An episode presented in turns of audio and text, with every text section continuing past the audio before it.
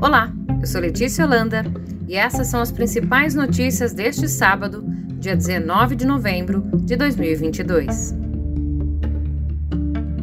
Líderes de mais de 190 países que participam da COP27 fecharam um acordo neste sábado, dia 19, para criar um fundo que pagaria pelos danos relacionados ao clima em países vulneráveis. A informação é do jornal The Wall Street Journal o arranjo é uma vitória para países mais pobres que pressionam pela preservação ambiental há anos. Segundo o jornal, o fundo destinará dinheiro para eventos como elevação do nível do mar, tempestades graves e outros efeitos da mudança climática. Antes, a expectativa era de que a mitigação de danos viesse de organizações de combate à emergência climática já existentes.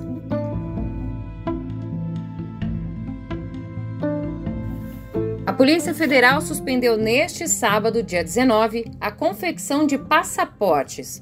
De acordo com a PF, essa suspensão ocorre devido à falta de verba destinada a controle migratório e emissão de documento de viagem. Enquanto isso, o agendamento online e o atendimento nos postos da instituição vão funcionar normalmente, mas sem previsão de entrega do passaporte até que o problema orçamentário seja solucionado. O Ministério da Economia ainda não se manifestou sobre a falta de verba.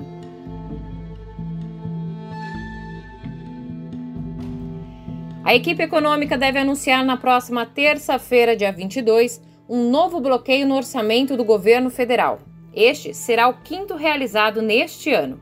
Segundo fontes do governo, a estimativa até o momento é que será um bloqueio de cerca de 4 bilhões de reais.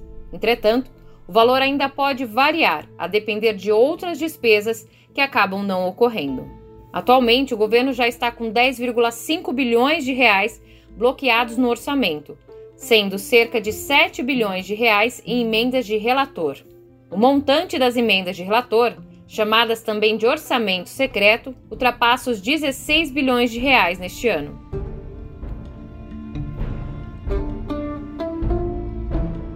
Um militar da Força Aérea Brasileira morreu neste sábado após ser atingido por um tiro na cabeça no anexo do Ministério da Defesa, em Brasília. O caso foi registrado pela Polícia Civil como homicídio. De acordo com o boletim de ocorrência, a vítima foi identificada como Cauã Jesus da Cunha Duarte, de 19 anos. O suspeito, segundo o documento, é Felipe de Carvalho Sales, também de 19 anos.